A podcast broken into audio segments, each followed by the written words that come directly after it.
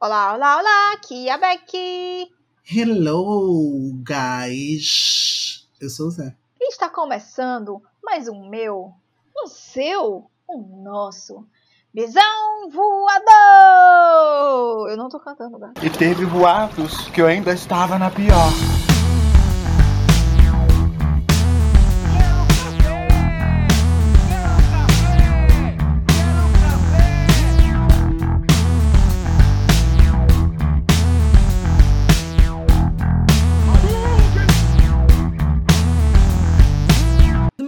Que eu vou. Olha, essa realmente foi a edição mais grito de super-herói que a gente fez na vida.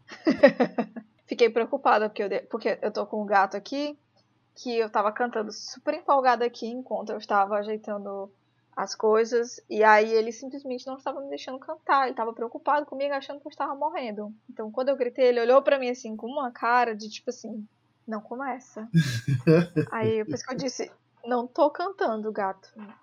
E hoje nós temos um episódio gostosinho, cheirosinho, para todos vocês, né? Para nós também, que vai ser divertido, levinho. Porque as gatas estão cansadas, pode pensar, mas as férias, que férias, gente? Eu sou freelancer, não existe isso de férias.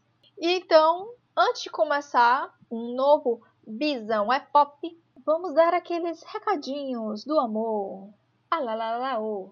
Então, se você está ouvindo esse podcast, né, naquela, naquele lugar específico chamado Spotify, dá cinco estrelinhas pras gatas, porque assim, nós merece, entendeu? A gente rala aqui a nossa voz maravilhosa, entendeu? A gente bota nossas vozes aqui pra jogo e dá trabalho para fazer as coisas e a gente ama estar aqui com vocês. Então dá lá as cinco estrelinhas que vocês ajudam a gente bem muito, bem muito, bem muito. Segundo recadinho é que, para quem não lembra, o Pisão Voador é um podcast independente. Ou seja, né? A gente não é rica. E aí você pode apoiar o Bisão se você quiser, de qualquer maneira, em apoia.se barra Bisão Podcast. E se você não gosta daquele apoio mensal, porque tem gente que realmente não gosta de ficar pagando aquele dinheiro mensalmente, mas você quer contribuir de alguma forma para que a gente possa botar o Visão Podcast cada vez mais para frente, melhorar ainda mais nossas coisas, vocês podem mandar um pix. E aí vocês podem mandar para o nosso e-mail, contato arroba visãopodcast.com.br. Inclusive, vamos deixar um cheirinho que a gente sempre deixa no começo do mês para nossas apoiadoras, nossos e nossas apoiadores. Um beijo para Fernando e um beijo para Luiz. Isso, Fernando e Luiz, vocês estão nos nossos corações, dormindo quentinhos, enrolados com o nosso amor. Fiquem sabendo. E o último recadinho é que nós somos Véia Fofoqueira e se você quiser fofocar com a gente, tem o nosso grupo do Telegram. E o link tá na descrição do episódio, vocês podem entrar lá, já deixa o seu mapa astral completo pra gente avaliar se você é uma pessoa que presta, se você é uma pessoa que não presta. E manda as fofoca, manda as notícias, vamos discutir qualquer besteira, vamos rir, vamos chorar, vamos se abraçar e vamos ficar juntos nesse grupo do Telegram que nós se ama. E é isso. E o bisão é pop de hoje. Nós vamos falar sobre o quê? Sobre a nossa infância, aquela época, né, agridoce, que você já sabe que a nossa infância foi tudo fodida, lascada, mas nem só de fudido lascado vive o ser humano. Enfim, né, para trazer um pouquinho de alegria para os nossos coraçõezinhos lindos infantis, que foram os desenhos animados da nossa infância, que eram desenhos viados para as nossas crianças viadas. Eu gosto assim, porque aparentemente não era o desejo que os desenhos fossem viados, mas tinha tanta viadagem nos desenhos que, enfim, a gente hoje olha assim, meu Deus, era uma viadagem tão gostosa. Nossa, eram umas viadagens assim, muito, muito, muito, muito puras de coração, sabe? Né? Que você vê que é, é, não tava lá aquele desejo de tipo, hum, vou fazer esse negócio aqui, ó, pra poder atingir as crianças viadas, como é hoje em dia, né? Como hoje em dia, por exemplo, a gente já sabe que é de propósito, Steven Universo, Hora da Aventura, né? E outros desenhos, eles são feitos propositalmente para ser dessa maneira, mas naquela época Se eles eram propositalmente feitos dessa maneira, a gente não sabe porque não tem indícios ali, exceto alguns que a gente vai citar aqui, quer dizer, um deles que a gente vai citar aqui. Começando por Sailor Moon, né? Exatamente. Sailor Moon é um que é propositalmente vinhado, porque a Naoko, né, que é a criadora, ela deixou bem claro que a Haruka e Michiro, a Haruka não, né, e Haru e Michiro são sim um casal, que na tradução do anime aqui pro Brasil, eles censuraram, né? Eles colocaram como se fossem primas, colocaram a Aruka para ser é, mulher, né, do gênero feminino, sendo que a Aruka é uma pessoa não binária. Tanto que no próprio desenho tem isso no mangá também, quando a Serena pergunta. A Serena, né? A Uzagi pergunta. Sailor Moon. Mas a gente conheceu como Serena, então a gente pode chamar de Serena. Isso. Né? Ela pergunta pra Mitiro, não foi nem diretamente pra Aruka, né? Pergunta pra Mitiro Aruka é homem, é mulher. E aí a Michiro diz, ah, tanto faz. Aruka é Aruka. E a personagem é andrógena, sabe? E usa roupas consideradas, né? Que são alinhadas ao feminino. Usa roupas que são alinhadas ao masculino, socialmente, né? Consideradas como sendo masculino e feminino. Não se importa. E tem também no anime, isso não tem nos quadrinhos, eu acho Agora eu não me lembro, faz tempo que eu li o mangá. No Sailor Moon Crystal, a gente vai ter exatamente como no mangá. Então, tipo, o relacionamento de Haruka com Michiro, ele é real. É, é, a própria Usagi, ela vai sofrer essa confusão com o gênero de Haruka, conversa com Michiro, Michiro dá uma risadinha para ela. eu acho muito. E quando é, o Sag pergunta diretamente para Haruka, porque o Sag vê Haruka utilizando a roupa de Sailor, né? Aí Haruka olha assim para o Sag e faz: Sim, e aí? Algum problema? Né? Aí a melhor parte é que, tipo, a, a, o Zag faz tipo. Ah, não, só, tipo, queria saber. E depois que rola o beijo, né? Que também tem o famigerado beijo, Sim. o Sag também fala que ela sente atração por pessoas bonitas. Exatamente. Ou seja, todo mundo que achava que o Zag só tinha aquela quedinha pelo Mamoru, né, que aqui no Brasil era o Darin, uhum. né, que é o Tuxedo né, fique sabendo que não é verdade. O Zag, ela é piranhona, que nem a gente. O quê? o quê? né? E aí também tem a última temporada de Sailor Moon, tanto no mangá quanto no, no anime, eu acho. As Starlights. Isso, as Starlights que aí é a. Que são Seiya, Taiki e Yaten. Isso. Que eu tenho um crush em Seiya até hoje. Eu acho que é de Sailor Moon S, né? É, eu acho que é. No mangá é, a último, é o último arco das Sailors. Que aí vai ter várias, vários plot twists viradas. Muito bom. E eu sempre chipei a, a, a Uzagi com Seiya. Eu sempre achei que a Uzagi tinha muito mais como é química com Seiya do que com Mamoru. Ah, o, o único problema ali do de Usagi com ele é porque é todo aquele rolê de reencarnação, né? Sim. Mas ela ainda meio que caga para toda a reencarnação. Tipo, ela tem esse sentimento por ele, ela sabe depois que ela recupera as memórias de onde vem esse sentimento. Mas, tipo, se ela tiver afim de outra pessoa, ela tá lá crushando a outra pessoa real que ela crusha o, o Seiya. Exatamente. Inclusive, eles se beijam. Né? E eu lembro na época que. É, é porque eu não assisti essa saga toda, sabe? Principalmente porque tinha esse rolê das Starlights, basicamente serem homens que viravam mulheres, né? E aí dá aquela ideia de pessoas trans, principalmente pessoas trans binárias, né? Que na verdade eram as pessoas que são transfemininas, mas tipo no dia a dia precisam ainda utilizar uma roupa masculina e performar masculinidade para não sofrer muito preconceito, né? Mas a gente sabe que a maioria das pessoas hoje não não prefere sentir esse, essa própria regressão, né, no, no que ela já sabe de si mesma e tipo só só ir eu vi como uma forma, hoje eu vejo como uma forma muito interessante de tratar algo, principalmente sendo algo que veio entre o final dos anos 80 e início dos anos 90 falando de quadrinho, né? Falando do mangá. Uhum. Então, tipo, já era uma coisa muito pra frentex. Sim. E trazer essas coisas na dinâmica para depois virar um- uma animação que é conhecida até hoje, que tem um monte de café no, no Japão, né, que é em homenagem a Sailor Moon. Inclusive, na Torre de Tóquio tem um café que vive lotado, porque a galera é fissurada em Sailor Moon e eu quero um dia ir lá. Bem, Então, vindo, Fernando, isso aqui é para você. Vou aí na- visitar você para ter onde ficar e a gente vai tomar um café na Torre de Tóquio. esses são os planos. Eu não ia dizer, mas já, já- entregou. Pois é. Gente, eu tô falando aqui, Fernanda, nosso ouvinte chique que mora no Japão. É isso Sim, aí. um fofo. E falando na Naoko Takeuchi, gente, eu tô me sentindo muito ela é jornalista hoje, que diabo é isso?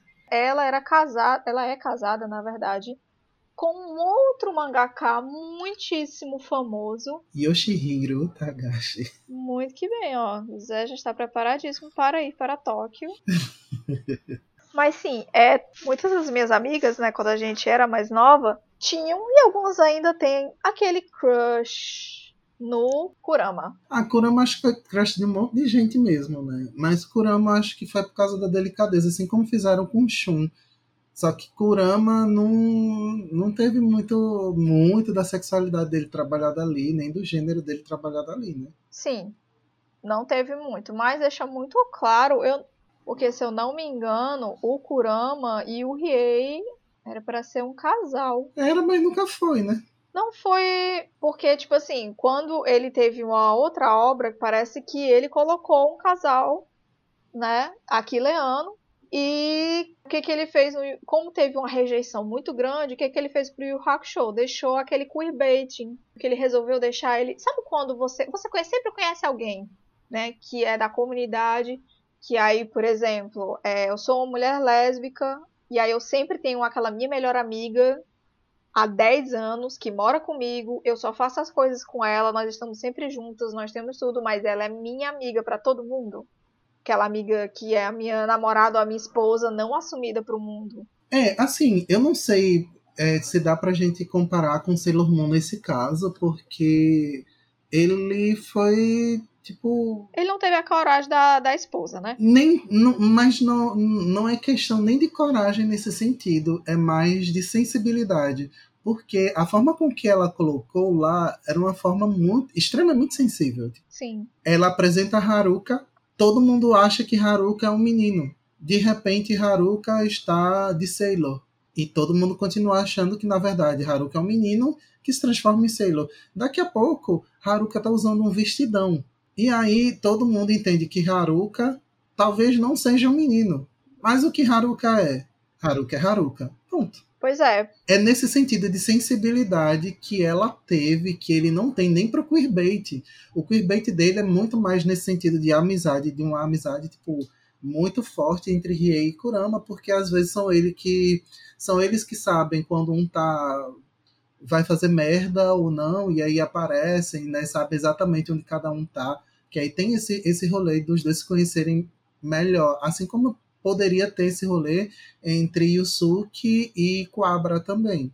Que não acontece muito porque fica mais no, no, na sensação de broderagem do que de algo um pouco mais profundo. Porque Riei e Kurama têm um pouco mais de, de trevas, digamos assim, né? E a gente tem essa sensação de que os dois eles são mais ligados com coisas do mal, mesmo que Kurama seja uma pessoa mais boazinha que está fazendo uma coisa ruim para ajudar a mãe dele. Pois é, porque a, a, nas coisas que eu vi, né, é tipo assim, ele queria fazer, mas ele deu pra trás e deixou eles sendo aqueles BFFs, entendeu? E deixou aqueles queerbait, deixou o clima entre os dois e tudo mais, que era pro pessoal poder é, fazer as fanfic na própria cabeça e estarem certos. Exato.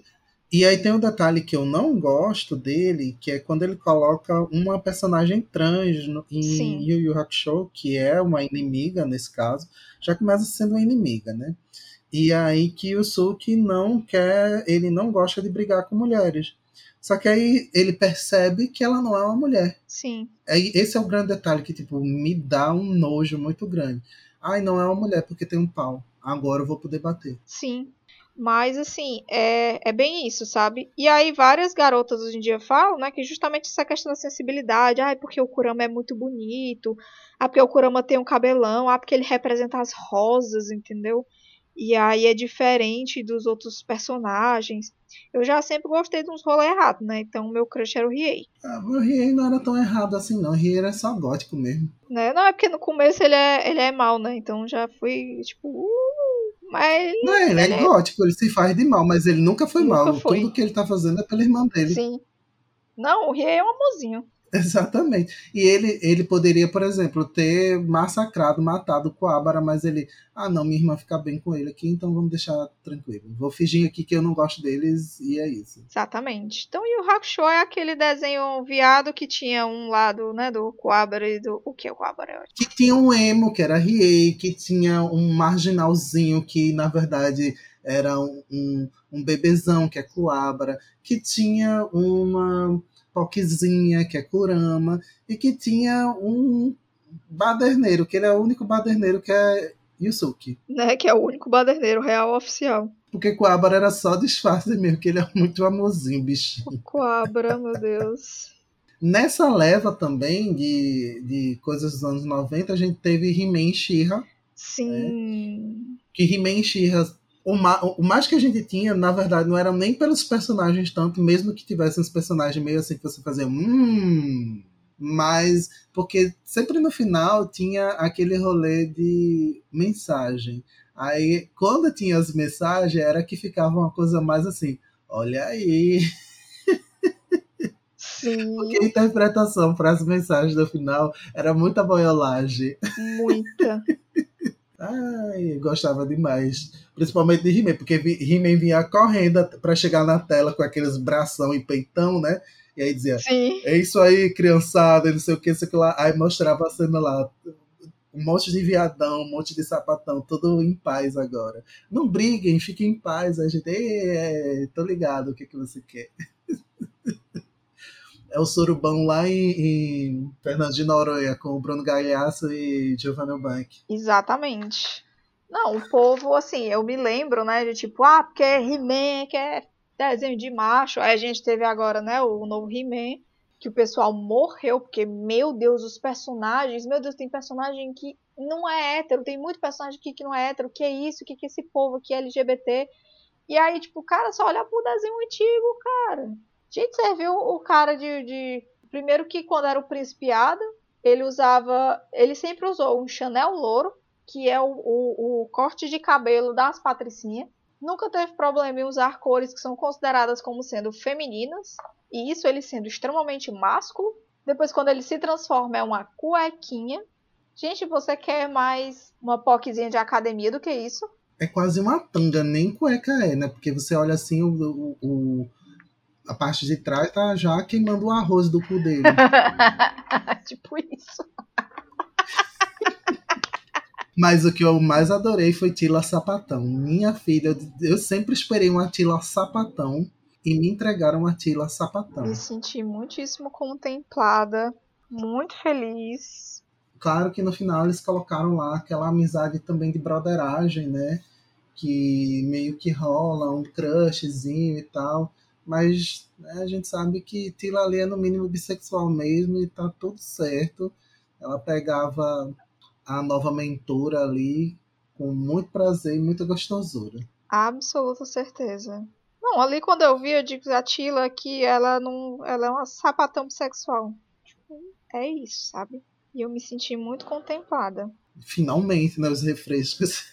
Exatamente. A Shir também nunca foi. Nunca foi hétero, não. Tanto que, assim, eu não. Assim, eu não me lembro tanto assim da Xirra.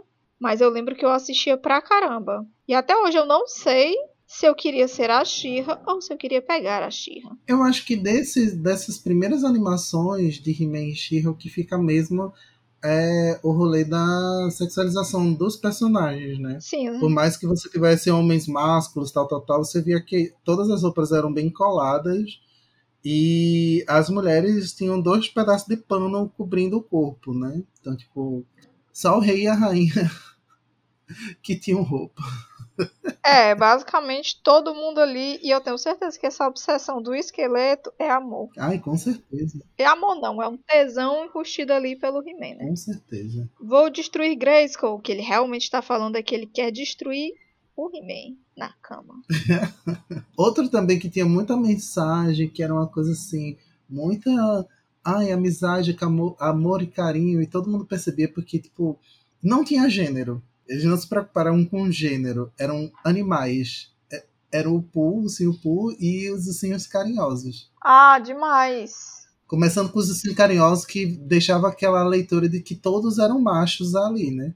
É verdade. A única, a única fêmea era a sobrinha do coração gelado. Será o problema desses desenhos, né? Que bota uma mulher só, o resto é tudo macho. Não sei. É só pra mostrar que o mundo é dos homens. Inclusive dos homens se comendo também. É, é tipo, é uns contextos, assim, bem bizarro, né? Mas se bem que, tipo, os outros são ursinhos e a sobrinha lá do Rei Gelado é humana, né? É, Então, ao menos isso não fica tão creepy. Mas a gente provavelmente desconfia ali que os ursinhos, né? Para a reprodução, era com ele. mulher, a gente falando de ursinho carinhoso, desbloqueou a memória de cavalo de fogo. Putz, A menina atravessando o portal com o cavalo de fogo fazer. O que tá acontecendo? Por que ela sai do, da terra normal pra outra terra? basicamente. Ela é mágica, mas não tinha mágica nenhuma. A mágica era do cavalo de fogo. né? A princesa Sarah. Ah, mas dando sequência aqui, a gente também teve muita. A gente teve muita animação japonesa nesse contexto, né? Porque tinha a manchete, depois a SBT comprou várias animações japonesas e depois também teve, a Globo comprando outras várias animações japonesas. Manchete versus Globo, se a gente. Não, Manchete, Globo e SBT, se a gente colocar as três grandes emissoras da época, tiveram as garotas mágicas, né? Então a gente teve Sailor Moon na manchete. E depois teve Sakura Card Captors na Globo e Guerreiras Mágicas de Heart na SBT. Que, assim, Sakura Card Captors, até eu criança, me toquei que aquilo ali não era nem um pouco hétero. Porque, rapaz, dá pra você contar assim. Tem que contar no, no, no lápis mesmo, assim. Não dá pra contar direito no dedo da mão, não. Os casais que não são héteros naquela porra. É, a gente consegue perceber exatamente, mesmo sem, sem que criem o, o canon da, da história, quem são os personagens LGBTs da, da história, né? Sim. Começando por, pelo próprio Toya, que tem um relacionamento com Yukito, que aquilo é óbvio, Sim. óbvio, óbvio, óbvio. Uhum. Seguindo por Shoran, que tem um crush muito forte pro Yukito, e por Tomoyo, que é apaixonada por Sakura. né? E eu tava. Quando eu reassisti o desenho com o Pedro, eu fiquei. Caralho, eu desconfiei quando eu era criança, assim, da Tomoe ser apaixonada pela Sakura. Mas quando eu tava reassistindo, né, já adulta, eu fiquei, caramba, aqui tá muito claro. Até na dublagem brasileira, que tem horas que é tipo assim. Acho que é na, numa cena com a, a, a Meilin, que ela vai e fala, tipo, ah, pra mim basta só amar ela e ver que ela tá feliz. É que a Meilin tá triste porque ela percebe que Shoran tá apaixonado por Sakura. Sim, E aí é, Tomoyo fala exatamente de- dessa questão de, de sentimento do que é sentir algo por uma pessoa, do que seria perda e do que não seria uma perda. Que para ela o suficiente era saber que Sakura tá feliz, que ela também se sentiria feliz. exatamente. Aí não tem só essa fala, não, tem várias. A própria mãe de Tomoyo reproduz isso em relação à mãe de Sakura, Sim, que ela também tinha o mesmo sentimento pela pela mãe de Sakura, então tipo meio que passou de uma geração para outra. tipo isso. A gente gravou um episódio que a gente falou de animações japonesas e tal. A gente falou de Sakura Card Captors e uma das perguntas que a gente fez no episódio foi quem é o pai de Tomoyo, porque todo mundo sabe quem é pai de todo mundo, praticamente ali na, na animação, porque eles citam pai.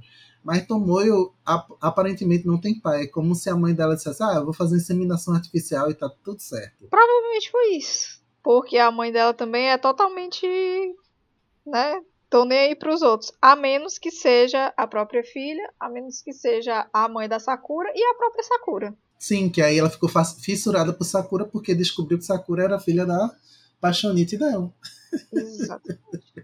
Aí é muito engraçado, ela olha pra Sakura toda apaixonada, a mulher. Meu Deus do céu.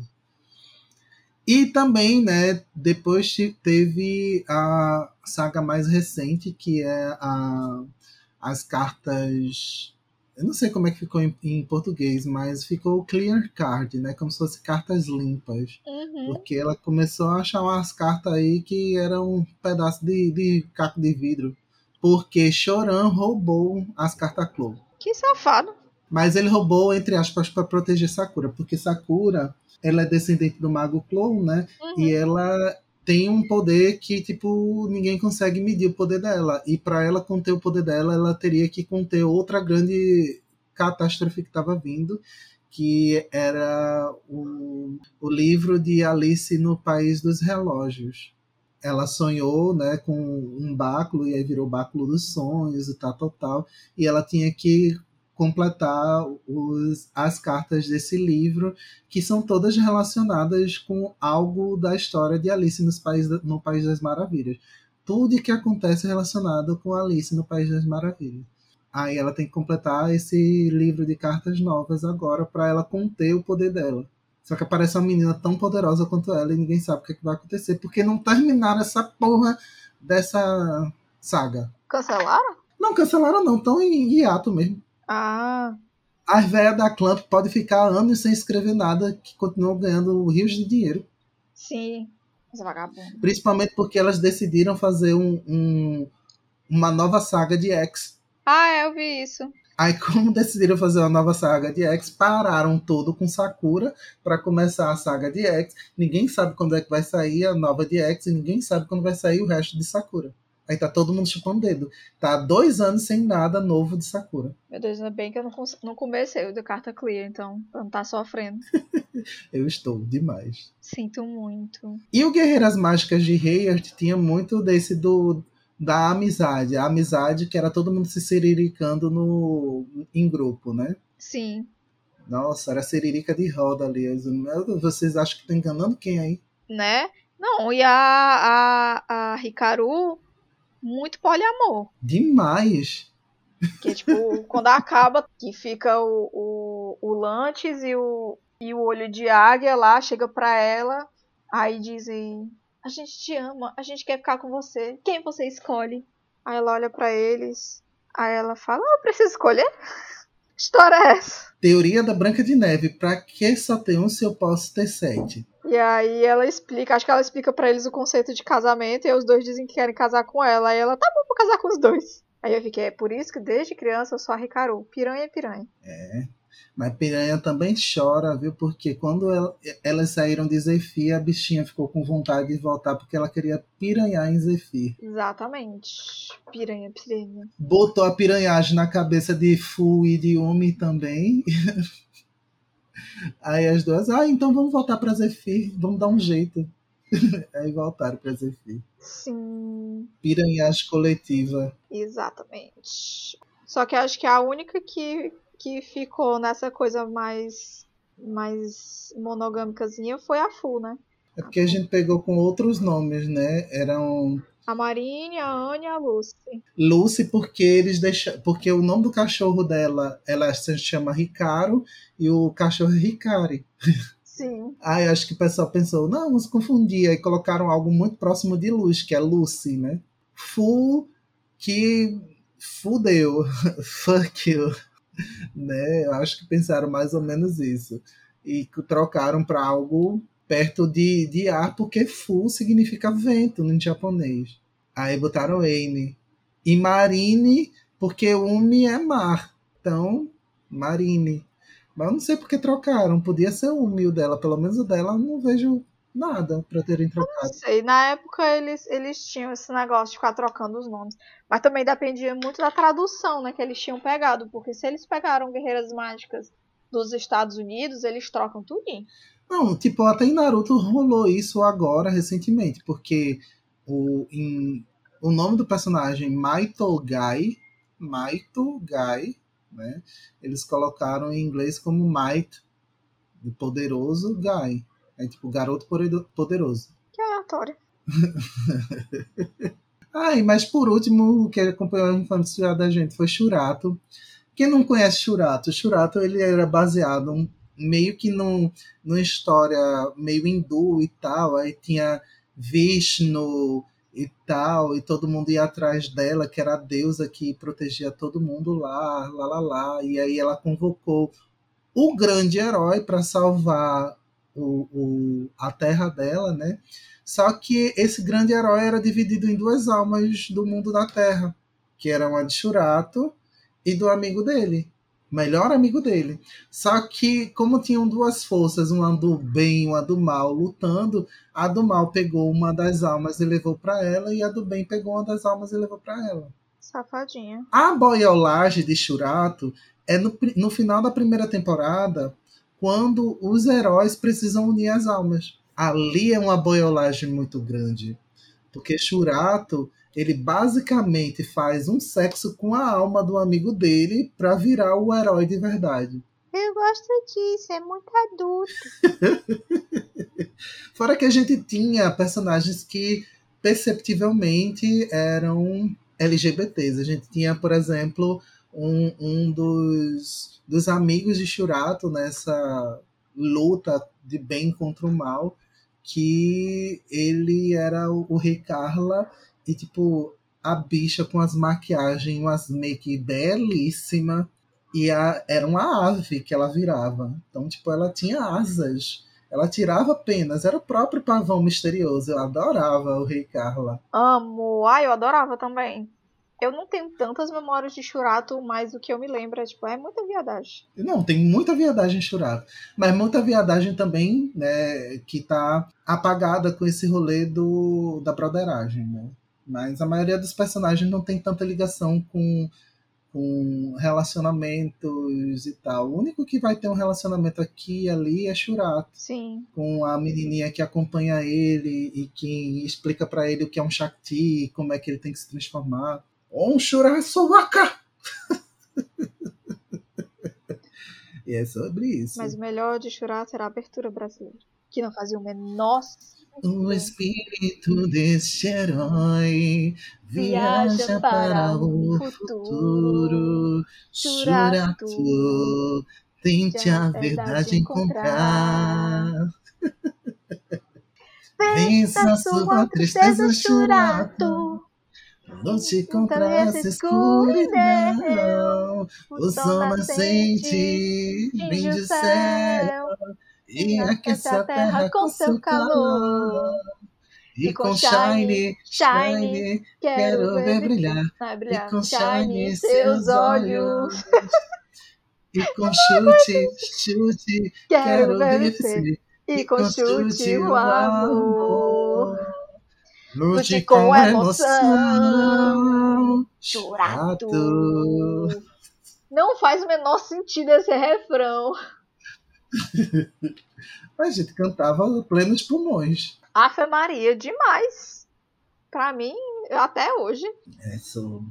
Tanto que eu fiz aqui, ó, fiz cantar até o final, porque tem que cantar a música até o final. Mas e vocês, pessoal? Quais são as animações e até séries, se vocês tiverem, que acompanharam a infância LGBT queria mais de vocês, né? Que vocês olham assim e falam, nossa, era muita viadagem. Como a gente falou aqui, de várias viadagens que a gente acompanhou durante a infância e hoje a gente Hum, que sabor.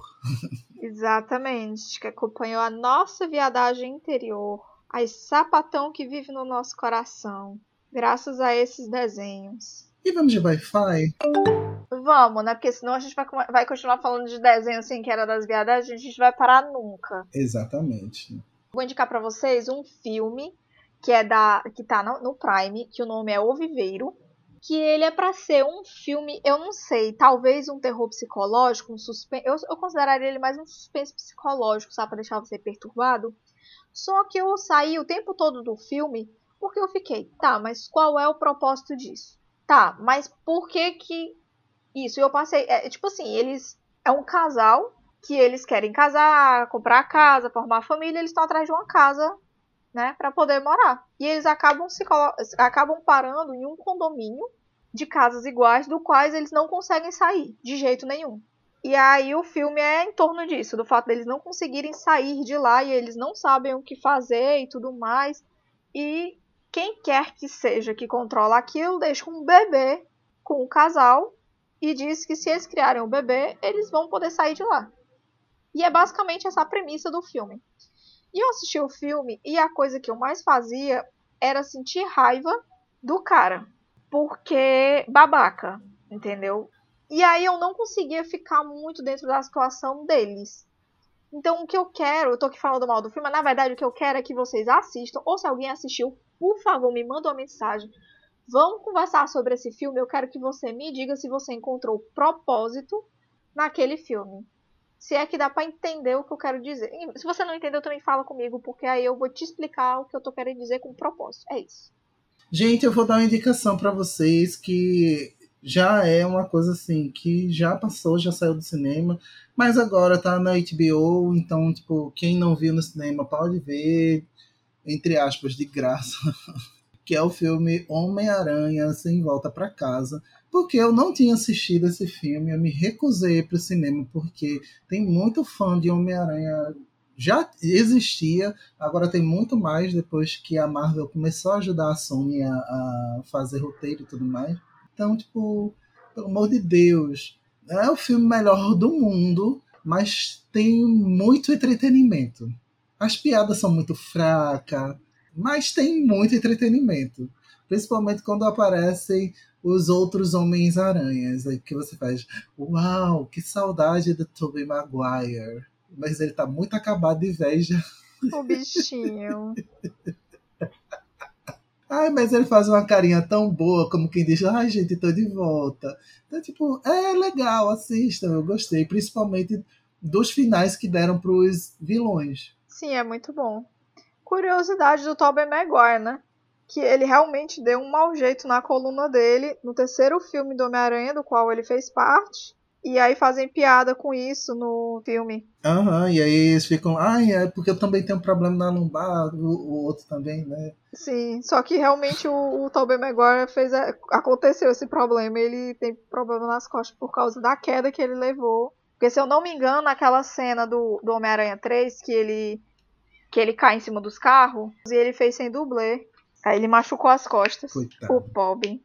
E é isso, meus amores. Vamos ficar por aqui. Espero que vocês tenham gostado desse episódio. É curtinho, é feito com amor. E é pra trocar as figurinhas. E por favor, assistam Viver e falam comigo. E aí, não se esqueçam de nos seguir nas nossas redes sociais. Não esqueçam de seguir o Bisão Voador nas redes sociais também, que tá como Bisão Podcast em todas as redes sociais. E caso você queira mandar aquela mensagem, né, bonita, tal, e, e, não quer mandar pelas redes sociais, você prefere mandar por e-mail para ficar aquela coisa grande, bonita, orgânica, vocês podem mandar para a gente sim, que a gente lê, a gente responde, e aí vocês mandam para contato arroba bisãopodcast.com.br repetindo contato arroba bisãopodcast.com.br E é isso, meus amores. Até a próxima. Beijinho, beijinho. Tchau, tchau. Tchau.